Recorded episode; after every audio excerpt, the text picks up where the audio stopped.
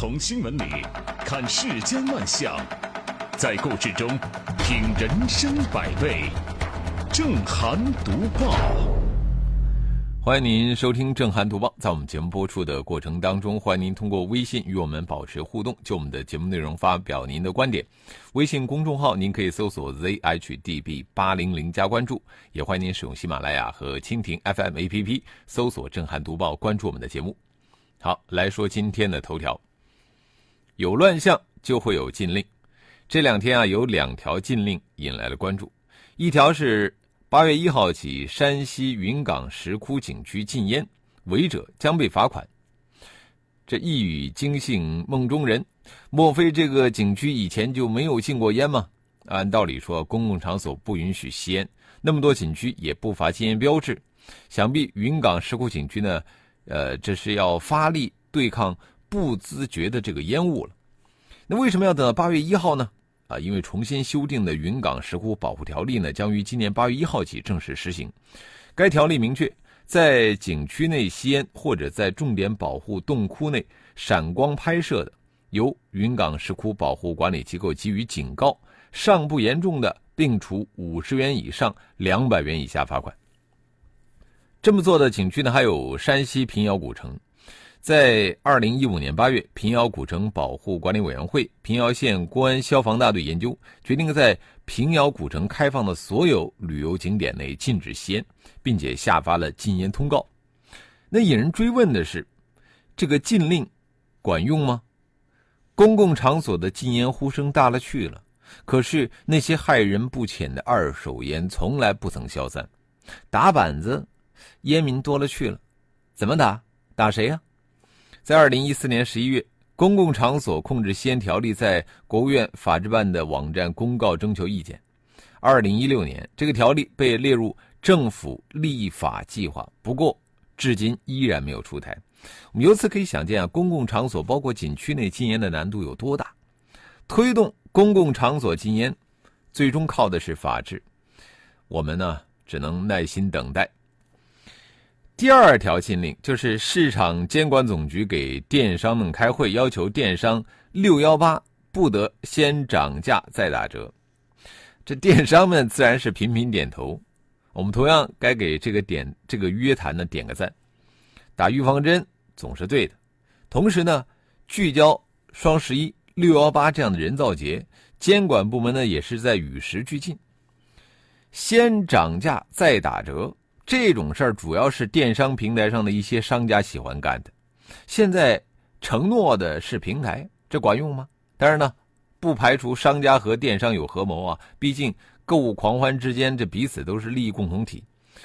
有网络媒体转载这条新闻的时候呢，打出的标题是“先涨价再打折将终结”。那我觉得这话说的太过于乐观了。吃瓜群众注意到这几年。监管部门各种约谈，而先涨价再打折的现象却各种存在。这么一来呀，呃，平台对商家的监管动力能力，我们是值得可疑的。再二来呢，惩治这个现象的力度还依然有限。那么，既然违规的成本比较低，那就会有人不停的动歪脑筋，哪怕是顶风。出台禁令是必须的，让禁令起作用更是必须的。这中间呢，还有相当长的路要走。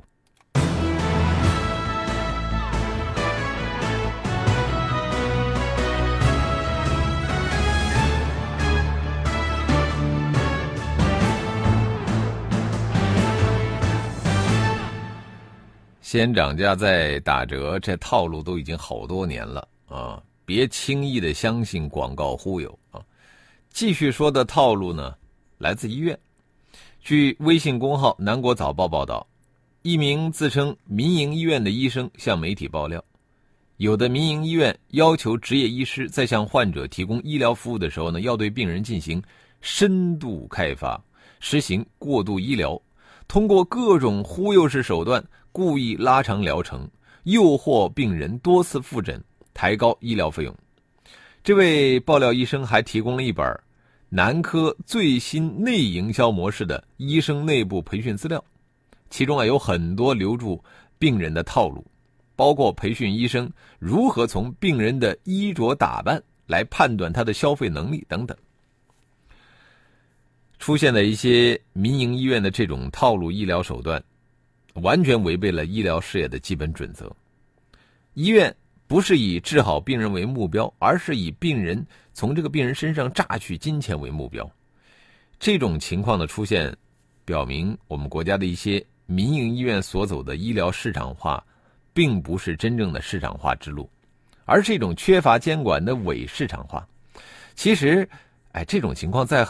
不少公立医院也是存在的，只不过没有发展到这种明目张胆的去编一本培训教材来训练医生骗取病人钱财的地步。过度医疗导致病人的医疗支出高昂，国家的医保支出也就越来越大。对于各种的这种套路医疗手段呢，按说这个医疗监管部门应该严密监管，坚决制止。但是让人遗憾的是啊。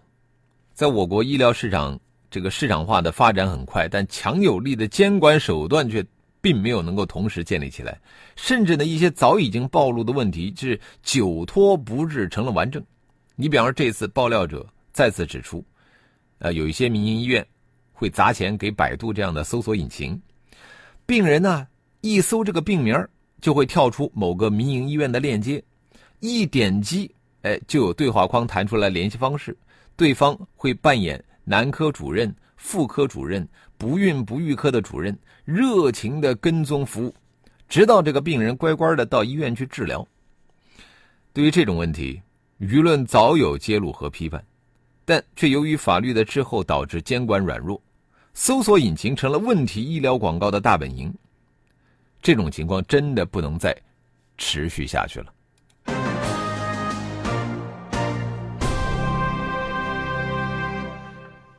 医院呢，本来是治病救人的地方，但是现在医院病了，谁去治啊？啊，我继续要说的这人呢，他也得病了，他得的是侥幸病啊。不过这次他被治了。近日呢，苏州市的男子李某和家人在这个苏州上方山动物园游玩的时候呢，偶然发现，在丹顶鹤养殖区有几个蛋留在地上。李某四周一瞧，没人。于是他就翻过栏杆啊，偷走了八个鸟蛋。但是他万万没想到的是呢，这些鸟蛋居然价值一千多块钱。更要命的是啊，他的行为已经涉嫌盗窃盗猎。最终，这名男子被民警抓获，啊，被处行政拘留七天。呃，李某的偷鸟蛋被拘，并非是无意识的啊，而是受到了侥幸投机心理的影响。发现四周没人呢，以为自己就可以自说自话，却不成想呢，这动物园里啊，到处都有监控，栏杆将动物和游客隔离开来，就是在提醒游客不要逾越规矩。在别人看得见的时候，哎，一副老实人的模样；在没有人注意的时候呢，就上演了变形计。这动物园是一个开放流动的公共空间，里边的鸟类以及鸟蛋那是有明晰归属的，不是无主的。明明知道这鸟蛋属于动物园，却有着非分之想，这偷鸟蛋被拘啊，看似委屈和无辜，实际上是在为自己的不法行为支付成本。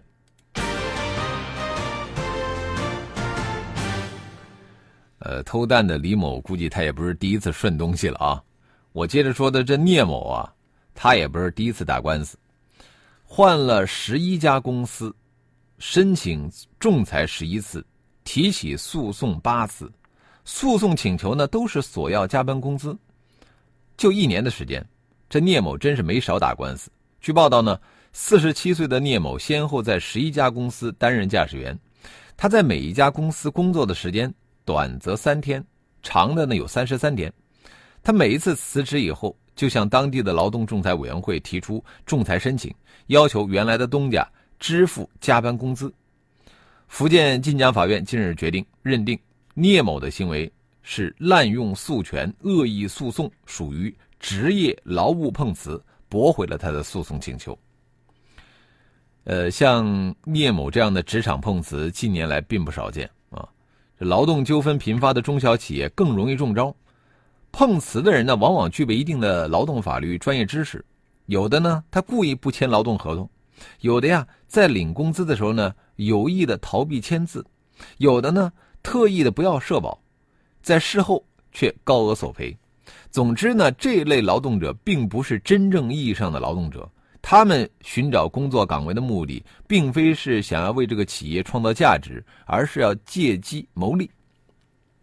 因此，我们理应去谴责这种职场碰瓷的行为。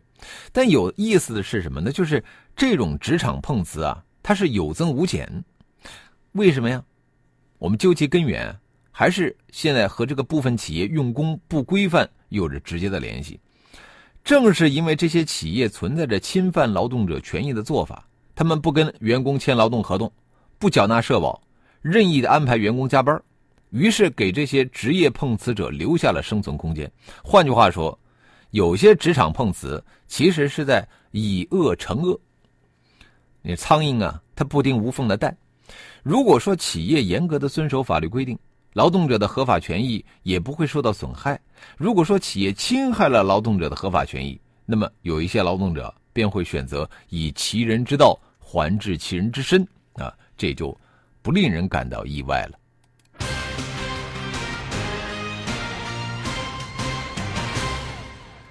这偷蛋的、碰瓷的啊，都太不堪了。人比人呢，就立马可以显出高下来。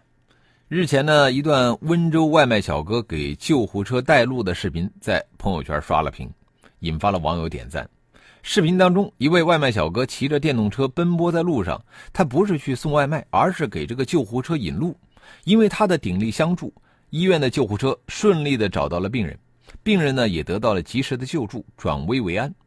这位名叫卢湖城的小哥表示，自己只是举手之劳啊，换成谁都会这么做。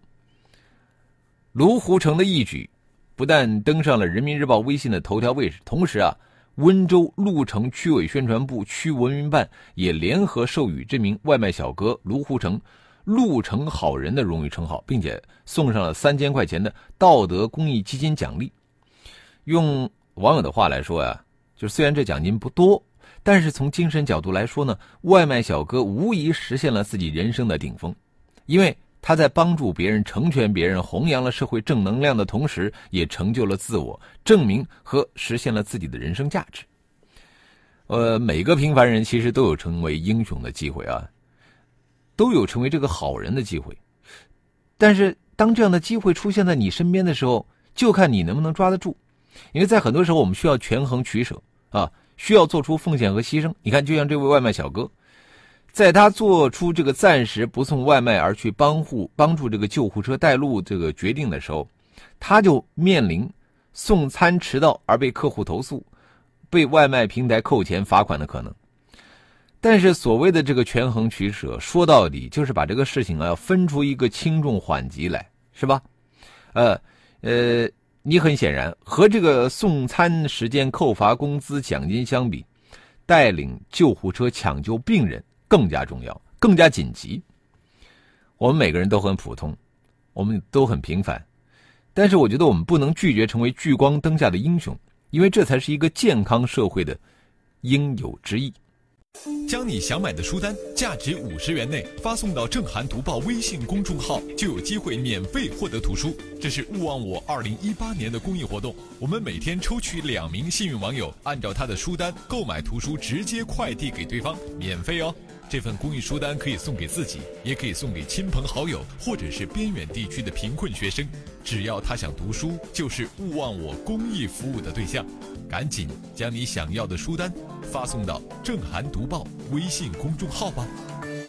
欢迎回来，这里是正在直播的“正涵读报”。我们来看一看微信平台小土豆说：“网络销售的违法成本几乎为零，靠自律简直就是天方夜谭。”渴望。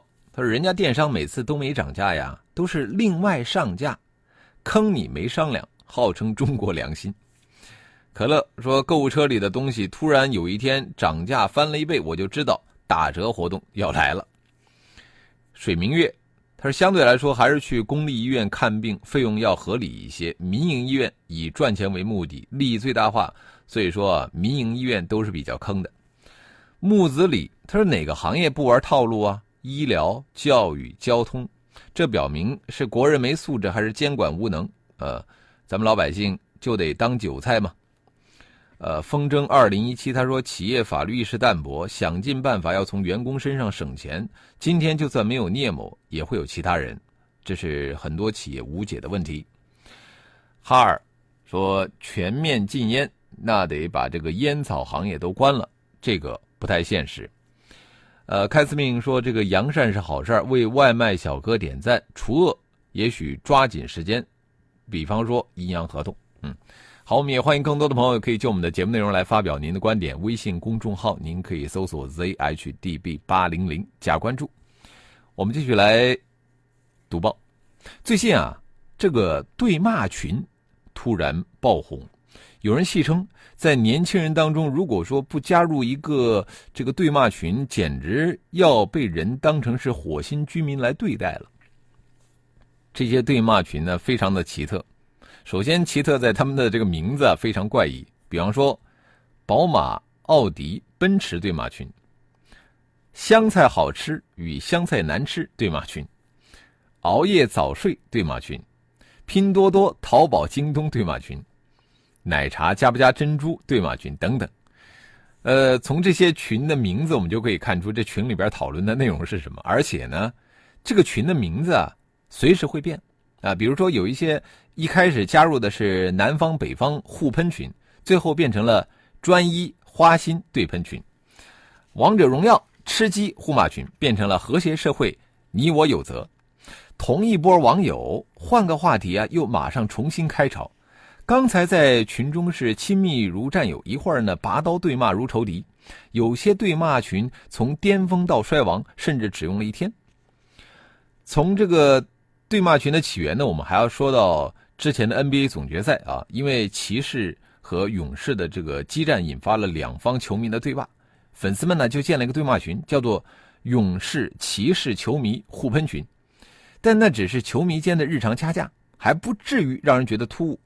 但是对骂群却让大部分的七零后、六零后几乎摸不着头脑，地域、性别、品牌，甚至口味儿。这些表面看起来有对抗性的话题制造了骂点，当然呢，很多网友并不会将这个网络上的骂战当真。很多人骂战之后啊，可以一笑泯恩仇。有还有人呢，开始在群里互骂，骂着骂着呢，加了好友。还有的人呢，骂着骂着就牵了手。据一个网友说啊，在他加入的一个群里边，有三对骂友，仅仅一个下午就因为互骂，竟然对上了眼儿，擦出了火花，牵手成功。哈，这一切让很多人看不懂，只能说是一场盛大的互联网行为艺术正在开幕。对骂群 为什么这么火呢？有人分析，如今的社会啊，年轻人工作压力大，所以呢，他们特别想找个发泄的口子，就像以前啊，七零后流行踢沙袋、踢脚，这个泄一泄火、减轻压力一样。另外呢，如今的微信群虽然多，一个人加入了几几十个微信群，司空见惯，但是这些群呢，很不活跃。差不多都是死群，对骂群的话题虽然低俗，但是参与度高，实现了高互动频次的互联网社交，缓解了找不到话题的这个尴尬气氛，把死群给救活了。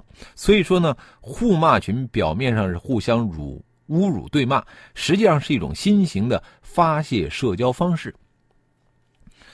但是无论出于什么样的理由，我们都不能否定对骂群行为本身无聊和不文明的性质。你看这凡事都有个度吧，是吧？发泄呀，不能没有底线。所谓的有趣的脏话，即使让人解压，但也改变不了低俗无聊的本质。上京蛙说：“这汽车对骂和球迷对骂还能够理解，其他的那些对骂真是有点匪夷所思。可能是因为他们太寂寞，平时压力太大了。”好，也欢呃感谢听们的这个收听和参与啊！今天的读报呢就到这里结束了。在节目的最后，送上一首来自那英的新歌《夜光》。更多的交流，请搜索微信公众号 zhdb 八零零加关注，也欢迎您使用喜马拉雅和蜻蜓 FM APP 搜索“震撼读报”，关注我们的节目。